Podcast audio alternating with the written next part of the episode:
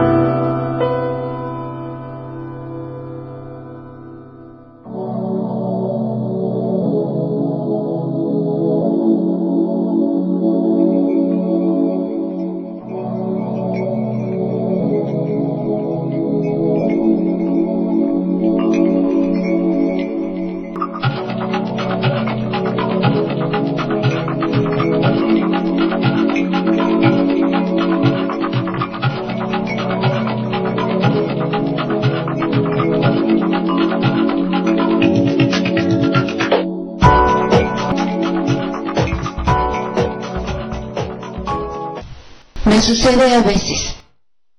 Y siempre que sucede es casi de repente. Que surge en medio de mis sensaciones un cansancio tan terrible de la vida que ni siquiera se da la hipótesis de un acto con el que dominarlo. Para remediarlo, el suicidio parece inseguro. La muerte, incluso supuesta la inconsciencia, todavía poco. Cansancio que ambiciona no en dejar de existir lo que puede ser o puede no ser posible, sino algo mucho más horroroso y profundo, el dejar de siquiera haber existido.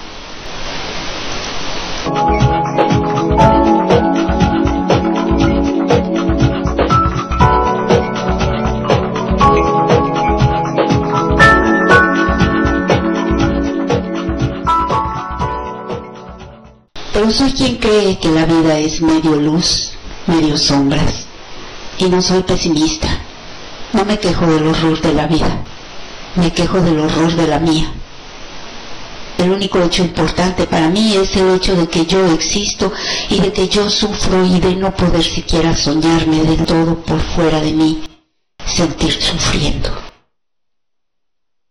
Vivir es ser otro. Ni sentir es posible si hoy se siente como ayer se sintió. Sentir hoy lo mismo que ayer no es sentir. Es recordar hoy lo que se sintió ayer. Ser hoy el cadáver vivo de lo que ayer fue. La vida perdida. Hoy he llegado de repente a una sensación absurda y justa. Me he dado cuenta en un relámpago íntimo no soy nadie. Nadie. Absolutamente nadie. Cuando brilló el relámpago, aquello donde había supuesto una ciudad, era una llanura desierta, y la luz siniestra que me mostró a mí no reveló un cielo encima de ella. Me han robado el poder de ser antes de que el mundo fuese. Si tuve que reencarnar, he reencarnado sin mí, sin haber reencarnado yo.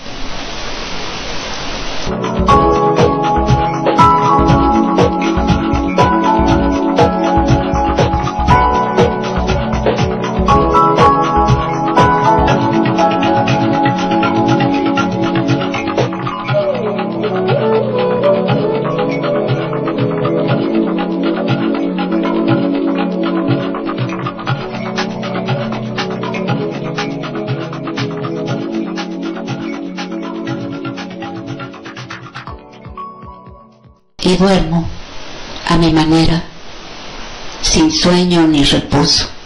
Esta vida vegetativa de la suposición y bajo mis párpados, sin sosiego, flota como la espuma quieta de un mar sucio, el reflejo lejano de las farolas mudas de la calle. Duermo y desduermo.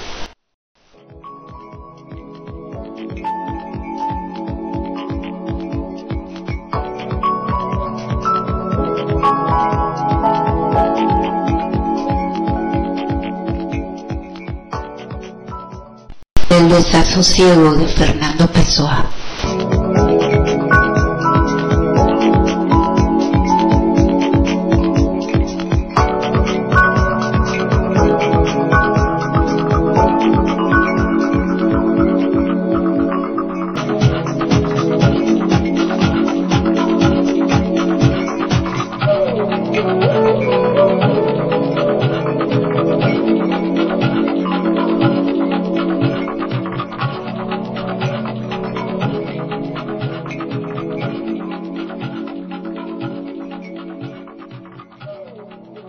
Soy Azardevi. Estamos en Del Caos al Cosmos. Hoy es jueves 14 de diciembre de 2023 y tengo mucho gusto en saludar a todos ustedes.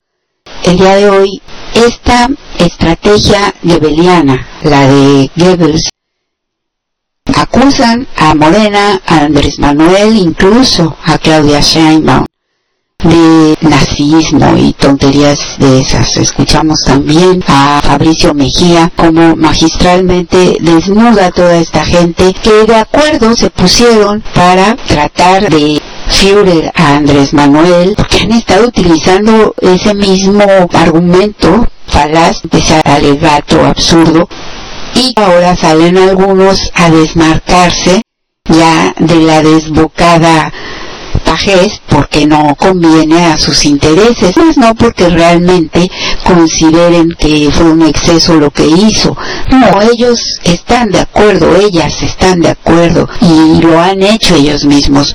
Baste recordar, y qué bueno que Fabricio lo hace, al poeta Sicilia, que es, dice él, poeta religioso. Yo no veo dónde está realmente en un ser tan rencoroso, envidioso y falaz como él, lo que pueda haber de poético o de religioso en él. Sicilia, quien perdió un hijo y se dedicó a protestar en contra de la violencia en el tiempo, no sé si todavía de fecal o ya con Peña, ese señor después le tomó un odio verdaderamente, o siempre se lo tuvo y fingió a Andrés Manuel, y en dos ocasiones al menos lo llamó Hitler, lo comparó con Hitler.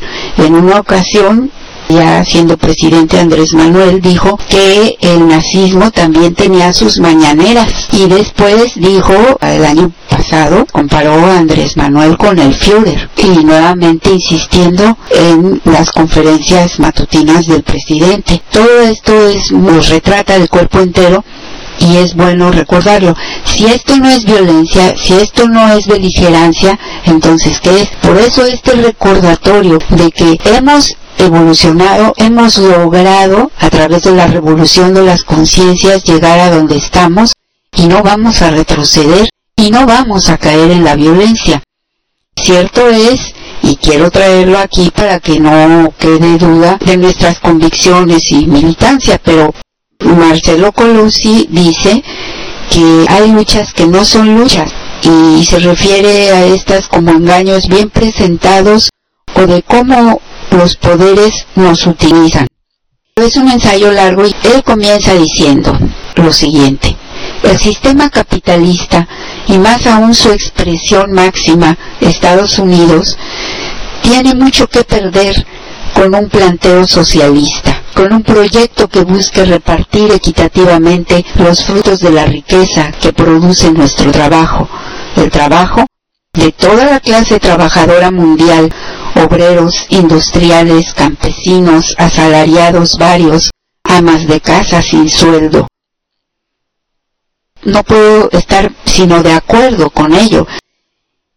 El sistema capitalista ve con terror cualquier planteamiento de corte socialista, de corte social, ya no digan siquiera socialista, y verdaderamente democrático. Y a lo largo de su ensayo nos habla justamente de el engaño en el que se ha convertido la democracia capitalista. Y hago alusión a esto porque a veces hay ultras que atacan a López Obrador, ultraizquierdistas, que dicen que él es igualmente capitalista, que esto no ha cambiado. Pero nada más hay que recordarles que Andrés Manuel nunca planteó que este sería un gobierno socialista, porque consciente de la situación actual, de quiénes son nuestros vecinos y de cómo se mueven las fuerzas actualmente en el mundo, él ha hecho todo lo posible por instaurar un régimen democrático, democracia participativa y, lo dijo claramente, humanista. Eso es el planteamiento de Andrés Manuel López Obrador. Pero esto no quiere decir que nosotros renunciemos a una verdad que conocemos íntimamente y que es la de que el sistema capitalista lleva en sí mismo la semilla de su fracaso y de su derrumbe. Pero eso depende de qué tanto realmente seamos capaces de revolucionar la conciencia. Y no solo la conciencia, sino la humanidad. Porque es necesario que cambiemos no solo la mentalidad, sino la actitud y las actuaciones, y que tomemos acción en consecuencia. Es muy importante que entendamos que ese sistema que está demostrando su incapacidad total para brindar seguridad, bienestar y felicidad a los pueblos del mundo, está en una total crisis. Pero dado que detentan el poder económico y mucho poder en muchos sentidos, simplemente los medios masivos, derrotarlos no es fácil y tenemos que comenzar por participar, por hacer nuestro el pensamiento de López Obrador. A López Obrador, y lo vimos por ejemplo ayer y hoy en la conferencia matutina, hay gente que llega expresamente a golpear, a denostarlo. Y él en ningún momento ha perdido la lucidez y la entereza para no responder en tono autoritario, mucho menos violento. Muy personal punto de vista, a veces pienso que podría ser un tanto más cortante y no darle tanto juego, entre comillas, a ciertas personas majaderas, golpistas y esbirras de los patrones capitalistas, como es el caso de la tal reina, yo no le veo absolutamente nada positivo, por más que digan que es válida su forma, lo que en el fondo pregunto, podría ser, pero se descalifica absolutamente por el contexto y la forma en que lo hace. Y además, no es necesario ser majadero, faltar al respeto a la persona que tienes enfrente y a tus colegas, se supone que estás ahí entre colegas, y a toda la gente que escucha, para ser incisivo, para, no, bueno, incisivo no, porque pues justo la palabra quiere decir hincar el diente, agudo o provocar molestia con una pregunta. Yo entiendo eso perfectamente. Lo que no apruebo en modo alguno es la insolencia, la majadería, el abuso del que esta señora constantemente ha hecho uso. Ella fue pagada por, no sabemos exactamente, yo leí que por Vox, por un organismo de derecha, pero auspiciada desde luego por Claudio X, pero por esta organización española, porque se fue becada a España, después de haber estado golpeando sistemáticamente al presidente López Obrador y de reventar mañaneras. A eso se dedicó. La premia se va y ahora regresa a lo mismo.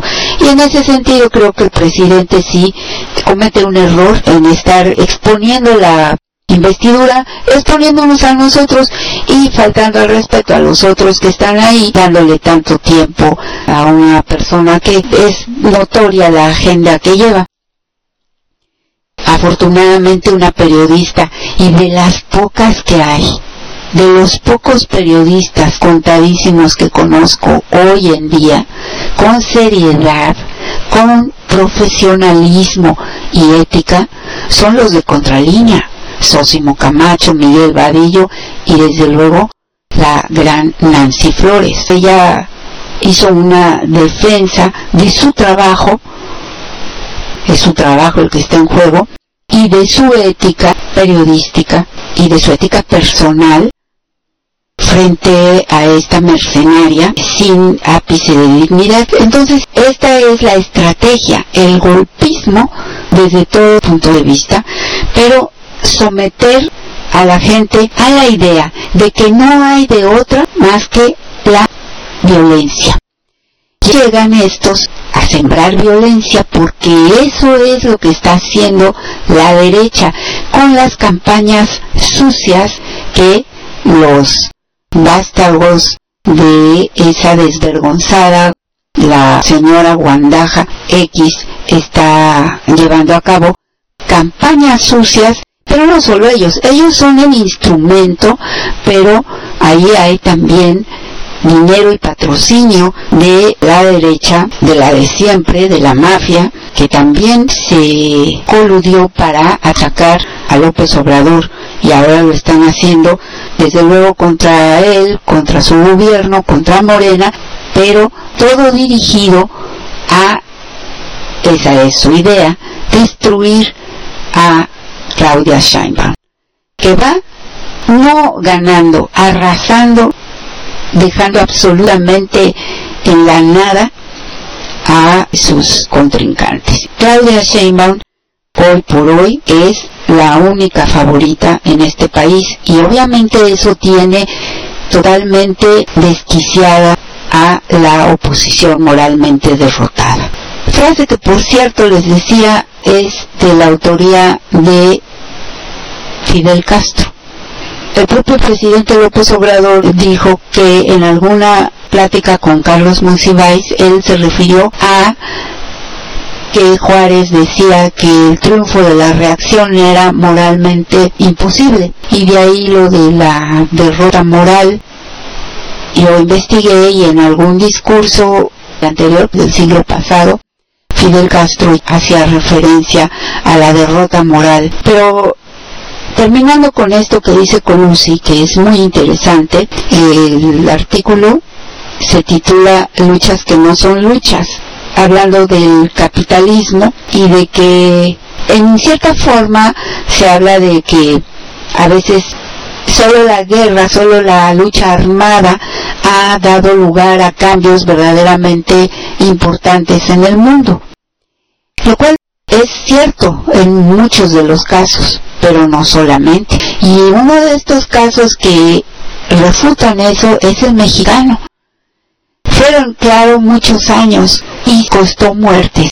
Hubo muchas muertes en la guerra sucia, el propio PRD, cuando todavía ese partido estaba conformado por la gente de izquierda, hubo 600 muertos en el régimen anterior, desde Cedillo, Salinas, Cedillo, pasando por Fox, el Espurio y el tontito. La violencia desgraciadamente está presente porque siempre hay ataques, represiones y esa es la tesis que en cierta forma defiende Colusi, pero poniendo siempre el acento en defender la democracia. Dice, ¿cuál democracia? Lo que levanta el mundo moderno capitalista es una democracia consistente en el repetido rito de votar cada cierto tiempo. Y ya, para hablar de democracia, uno de los términos más manoseados del vocabulario político, es pertinente citar una imagen gráfica que nos legara el humorista argentino Quino con su inefable Mafalda En dos cuadros sintéticamente y con astuta ironía dice todo lo que intentamos decir con un texto, quizá farragoso y entrevesado como el presente, sí, sí lo es, un poquito farragoso. En el primero de ellos aparece Mafalda con un diccionario buscando allí la definición del término democracia, del griego demos, pueblo, y kratos, autoridad, gobierno en que el pueblo ejerce la soberanía. En la segunda imagen se muere de risa, pues sí. Y en la facultad de Derecho no faltó el maestro que tuve, ni sé de qué era, que un día puso en el pizarrón demos igual a atole y kratos igual a con el dedo. hay mucho escepticismo respecto a la democracia. Pero por eso el presidente López Obrador ha hecho lo que ninguno. Ponerse él como ejemplo de democracia. Ahí está, en un diálogo circular, y jamás ha reprimido a nadie ni porque lo haya ofendido, ni porque lo haya calumniado, y lo dijo, no voy a demandarlos a nadie ni nada, y en fin. Pero más allá de eso, la muestra está en su propia lucha, en cómo llevó a cabo estos 20 años de lucha. Bueno, los últimos 20 años que lo llevaron a la presidencia, pero ya desde antes de ser jefe del gobierno en ese tiempo Distrito Federal, era un luchador social, un luchador político. Y justamente en este contexto, yo quisiera leer a ustedes lo siguiente, que es una colaboración de mi camarada Jorge, con quien yo solía platicar aquí en Del Caos al Cosmos frecuentemente, pero ahora por estas situaciones de la vida no le es posible, así que yo le agradezco que converse conmigo a través de estos escritos y les leeré lo que él escribe y lo que escribamos juntos y lo que platiquemos. No soy obradorista tengo que decirlo, no soy obradorista, aunque lo fui por más de 15 años, el día que salí junto con cientos de miles a protestar contra la embestida gubernamental y mediática contra un jefe de gobierno del Distrito Federal. No era todavía obradorista o no lo sabía. Debo confesar que tenía mis dudas sobre el personaje, pero la campaña para desaforarlo con argumentos increíbles me dijo que algo inédito estaba pasando y me coloqué al lado de la justicia. Tal vez, no sé, me volví obradorista cuando seguía por la radio la sesión en el Congreso de la Unión que daría trámite al desaforo de Andrés Manuel López Obrador me volví obradorista cuando junto con otras y otros montábamos vigilancia afuera de un edificio de departamentos de clase media en Copilco en espera de uno de esos actos de totalitarismo propios del viejo régimen en alguna marcha o manifestación ya contagiado del obradorismo, alguien, no sé quién ni cuándo, gritó, es un honor estar con Obrador. Ahí me asumí plena y conscientemente como obradorista.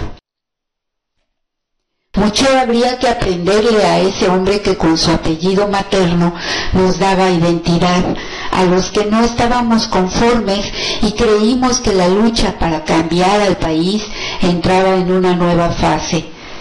Ser obradorista significa, así lo creo, no solo el apoyo a un hombre en su lucha contra la vieja política, significaba compartir ideales y esperanzas, creer que su forma de gobernar el Distrito Federal podría ser benéfico si se implementa en todo el país. Significaba estar convencido sin retórica y sin demagogia que el pueblo podía ejercer su soberanía y llegar al poder creer que era posible retomar el camino del estado de bienestar y continuar la revolución interrumpida, compartir un lema de campaña vuelto política de gobierno, por el bien de todos, primero los pobres. Y siendo obradorista participé con millones en la elección federal vuelta insurrección popular en 2018. Llevamos a Palacio Nacional a Obrador. Es un honor llegar con Obrador, pero solo alguien con una conciencia tan grande como la de Andrés Manuel alcanza a comprender que la cuarta transformación no puede estar sujeta al pensamiento de un solo hombre y que era necesario nombrar a esta etapa de la historia de nuestro país de una manera inequívoca, cuyos ideales contenían lo mejor del zapatismo, del villismo y del obradorismo. Es el humanismo mexicano esta forma de pensamiento que hunde sus raíces en lo más profundo de nuestra historia y se nutre de nuestras culturas ancestrales y nuestra herencia negra y europea. Es el humanismo mexicano el que dirigirá el camino del renacimiento del México y aportará, estoy seguro, importantes propuestas de solución a los problemas del mundo. Ya no soy obradorista, solo soy un simple y limitado practicante del humanismo mexicano. Sí, fui obradorista y siempre fue y será un honor estar con Obrador. Así dice Jorge y lo avalo en todo, excepto en que yo sigo siendo obradorista y lo seré porque es algo sentimental.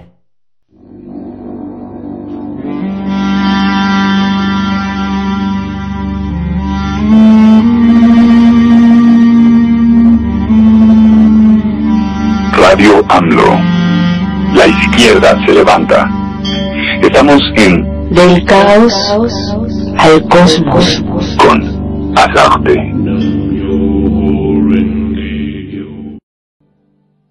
Algo que también escribió Jorge en Twitter, siempre he sostenido mi creencia en la inteligencia de la gente progresista, pero cuando veo que algunos que se dicen de izquierda se dejan deslumbrar por ciertos personajes más allá de la veracidad de sus dichos, solo por su estridencia, no me queda más que dudar en lo que creo que un personaje sea experto en geopolítica, aunque sus defensores no sepan qué es eso, y escriba para un medio con el que tenemos afinidad, no lo libra de sus múltiples defectos. El que lo haya leído sabe que a mitad de sus artículos empezaba a tornarse incomprensible. Tanto que empezaba uno a dudar de su estabilidad emocional es egocéntrico, racista y misógino. Y es lo que defienden ahora algunos simpatizantes de la transformación. Hubieran brincado de alegría si el demandado y detenido hubiera sido un lector de noticias a sueldo de la reacción. Pero como se trata del creador de la libertad, pues entonces a desatar la guerra intestina. Sería interesante saber qué defendieron antes los que ahora defienden al racista. Seguro confirmamos algunas cosas y tal vez ninguna nos sorprenda. La cuarta transformación es mucho más que cualquier personaje, pero parece que muchos compañeros aún no lo entienden. Ya ustedes entenderán de quién está hablando.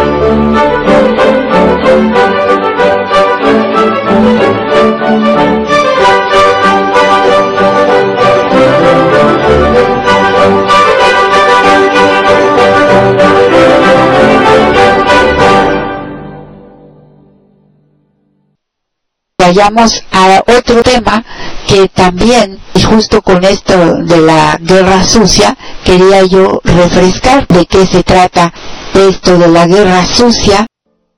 Y vamos a repasar lo que son estos principios de la propaganda de Goebbels, lo que es esta guerra sucia. Goebbels decía, hay que simplificar todo a un enemigo único. Como estos son incapaces de crear algo, simplemente en vez del símbolo nazi, ¿verdad? Que además estos se robaron de símbolos ancestrales que nada tenían que ver con el ideario de estos sujetos, nada más que lo pusieron al revés. Y acá esta oposición es incapaz de crear nada, así que ya ven que todo copia, pero también esto es parte de la estrategia. Goebbels decía que hay que poner a todos contra un solo enemigo y en eso convenzaron a los judíos, precisamente.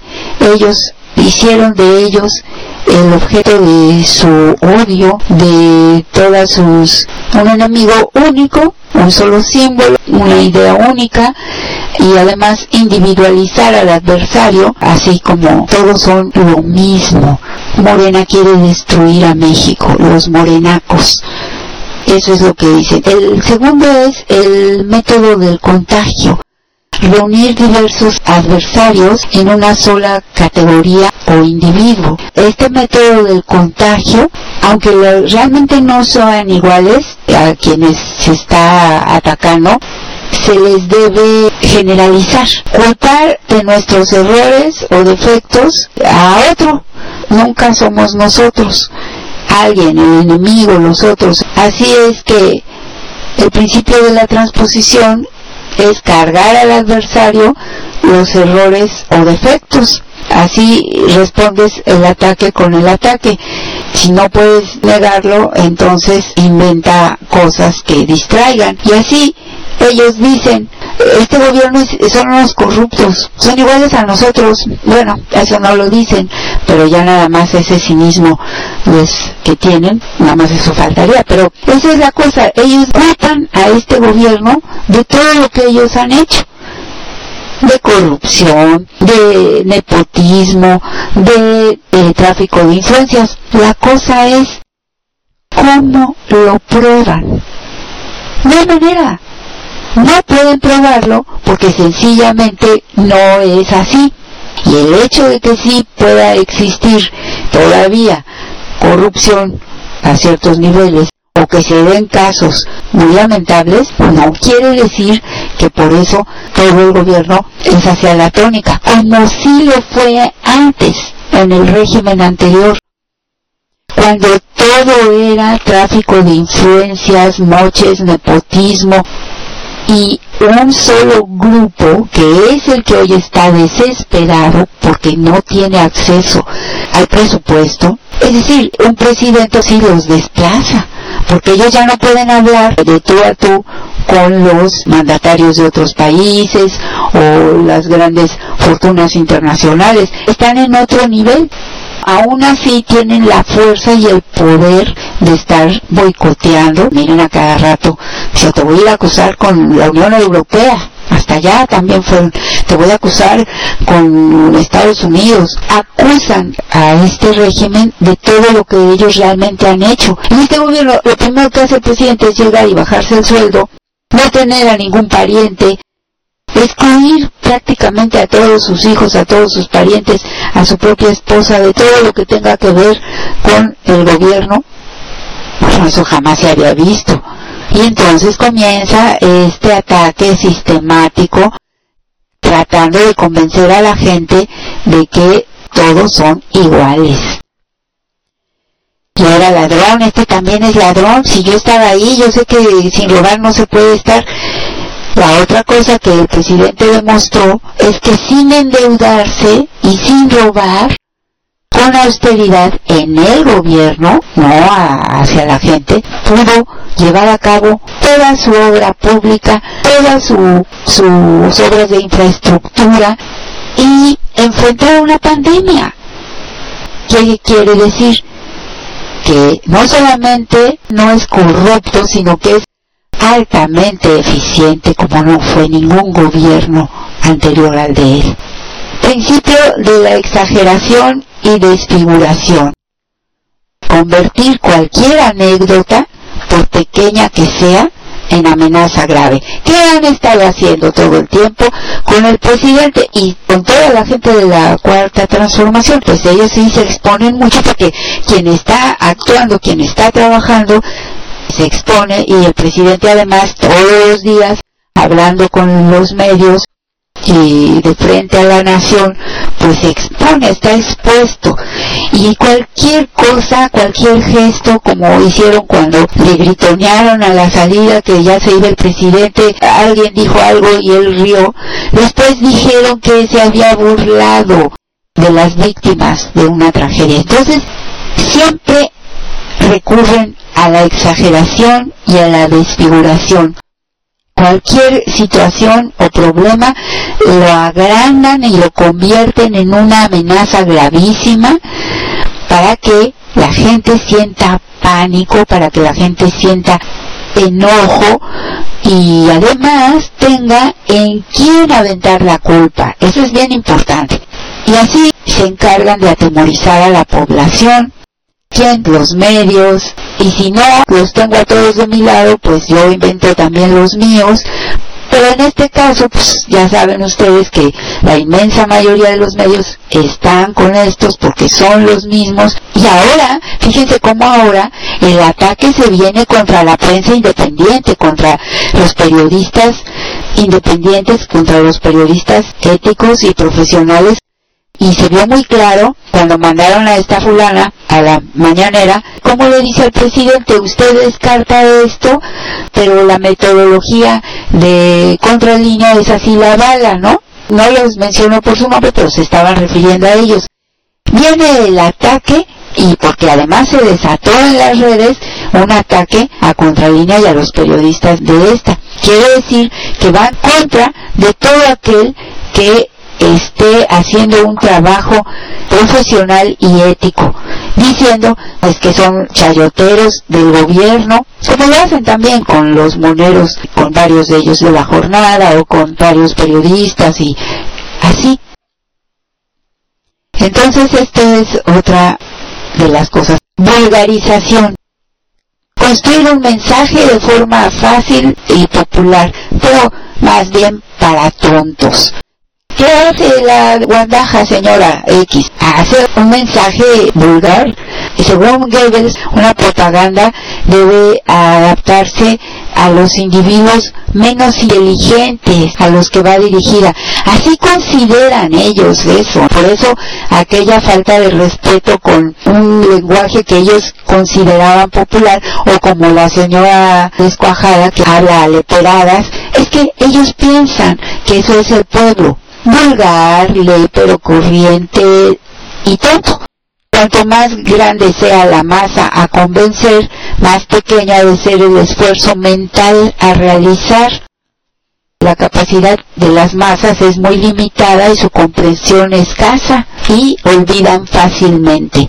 Por eso no hay que apostar al olvido, por eso el presidente todos los días nos recuerda las lecciones de la historia, de la historia en general de México, del mundo, pero también la contemporánea, porque ya poquitos años atrás no se acuerda. Parece que México nació recién y que no ha habido el saqueo y la impunidad que reinaron durante todos estos años.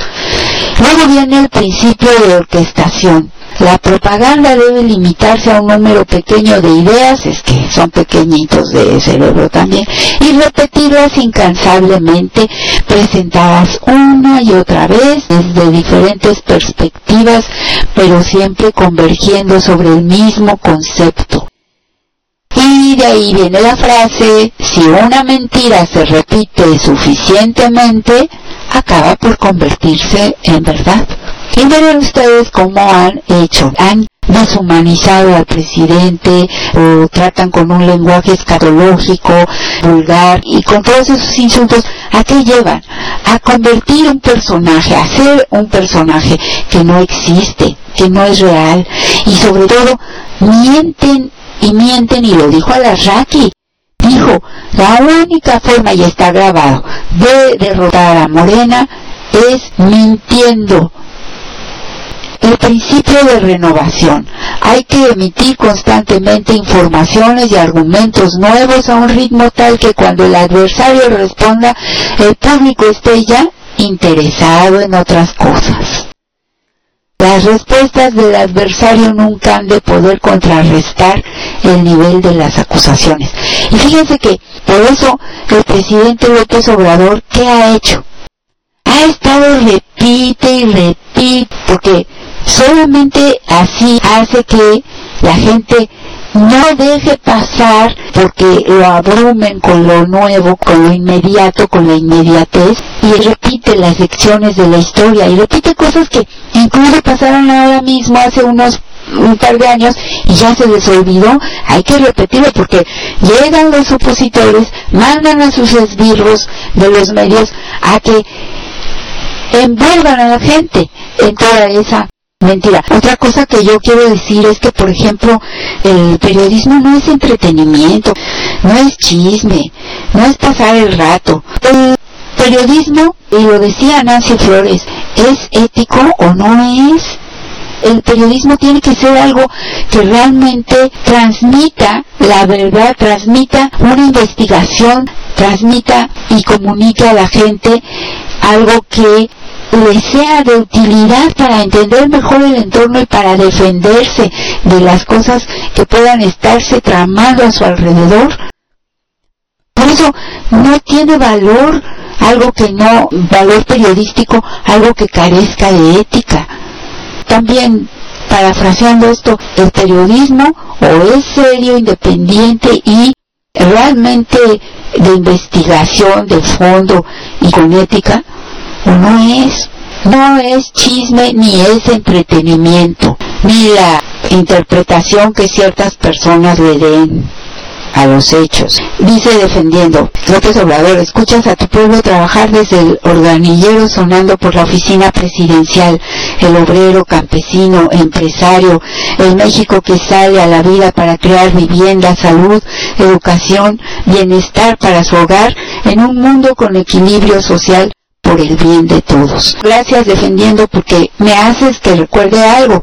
A López Obrador lo acusan, entre tantas muchas otras cosas, de que se encerró en su palacio. En primer lugar no se encerró, vive viajando por toda la República y a golpe de tierra. Y por otro lado, en el Palacio Nacional, viviendo ahí, en el corazón de la ciudad, él se da plena cuenta porque, como bien dices, defendiendo, escucha al pueblo desde ahí, desde su ventana se escucha al organillero, lo hemos escuchado cuando él nos transmite sus mensajes que graba desde ahí, desde el palacio, y se asoma a la ventana y saluda, y ve a la gente caminar, y ve a los trabajadores.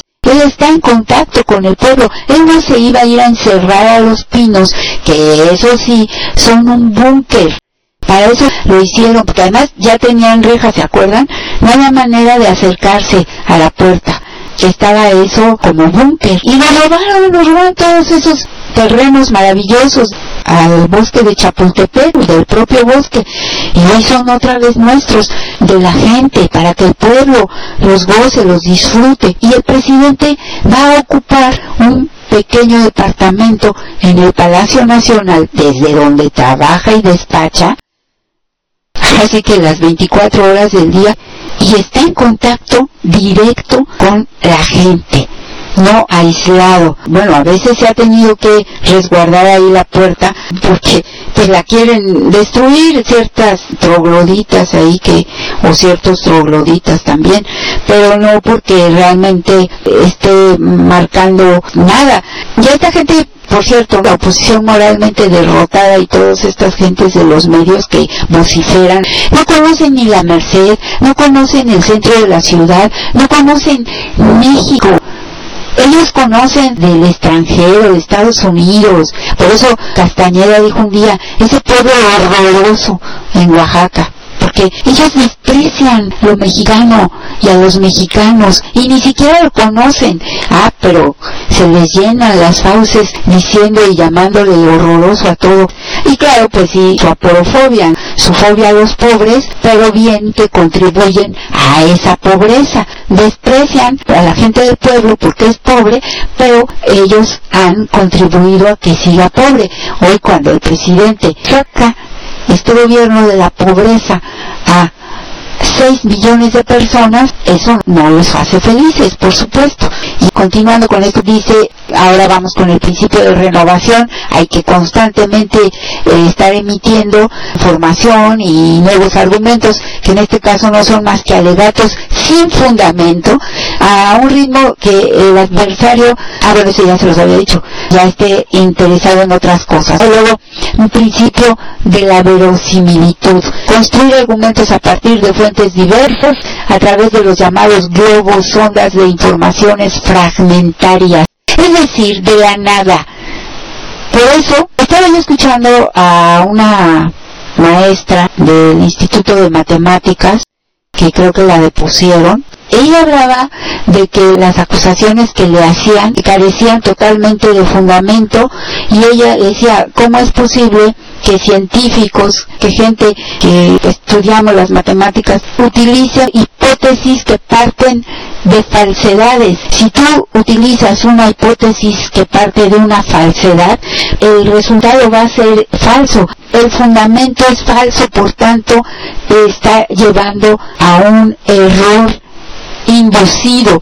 Es decir, no se puede partir de una hipótesis falsa para dar un resultado que tenga justeza, que sea verdadero. Y eso es algo que es además un principio científico. Bueno, ellos parten siempre de falsedades. Ellos parten de información fragmentaria. Esta señora desvergonzada, majadera, que fue a gritarle ahí al presidente, lo que fue a decir eran puras mentiras. Yo esto lo oí, lo investigó fulano. Sí, pero bueno, lo investigó fulano y ¿dónde están las investigaciones? ¿Dónde están los papeles? Ahí las grabaciones. Nancy Flores dijo, yo sustento mi trabajo con pruebas. Están todos los documentos, están todas las grabaciones, está todo lo investigado. Y además partiendo de hipótesis verdaderas, no de falacias, no de falsedades ni de información fragmentaria. Principio de la silenciación, acallar las cuestiones sobre las que no se tienen argumentos y disimular las noticias que favorecen al adversario con los medios de comunicación. Y esto lo han hecho todo el tiempo, han silenciado los resultados eficaces de este gobierno y en cambio siempre magnificado todo lo que ha sido una tragedia y mintiendo y poniendo fotos falsas y además replicándolo. Otro principio de Goebbels, el de la transfusión. La propaganda opera a partir de un sustrato preexistente, ya sea una mitología nacional o un complejo de odios y prejuicios tradicionales. Y se trata de difundir argumentos que puedan arraigar en esas actitudes primitivas. Justamente esas actitudes primitivas son las que han estado utilizando y que insisten en revivir los odios regionalistas, racistas, de clase. Eso es lo que han estado haciendo justamente esta gente. Bueno, injustamente, pero precisamente. Principio de la unanimidad llegar a convencer a mucha gente, piensa como todo el mundo, creando la impresión de unanimidad. Eso también tiene que ver con la cognición de la que yo he hablado aquí en experimentos que se han hecho. Gente a la que se le pregunta algo y ve una cosa distinta, generalmente cede a irse con la opinión generalizada para no verse mal no es que si la mayoría dijo esto, pues mejor digo eso, porque eso es lo que ha de estar bien, yo seguramente estoy equivocado. Así es como opera esto. Esa es otra de sus tretas, o estrategias, como lo gusten llamar, este principio de unanimidad. Y que la gente piense que la mayoría piensa así.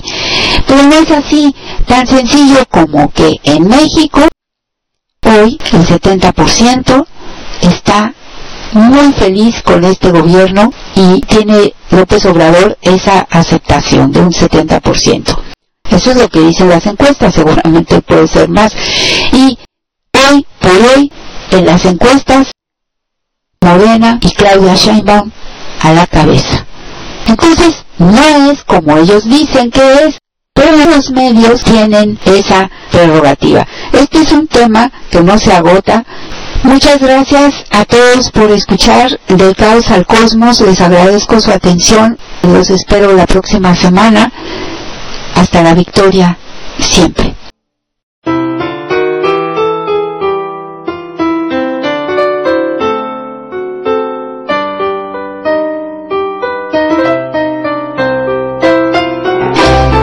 Entonces, camaradas, hay que revolucionar. Pero apúrense porque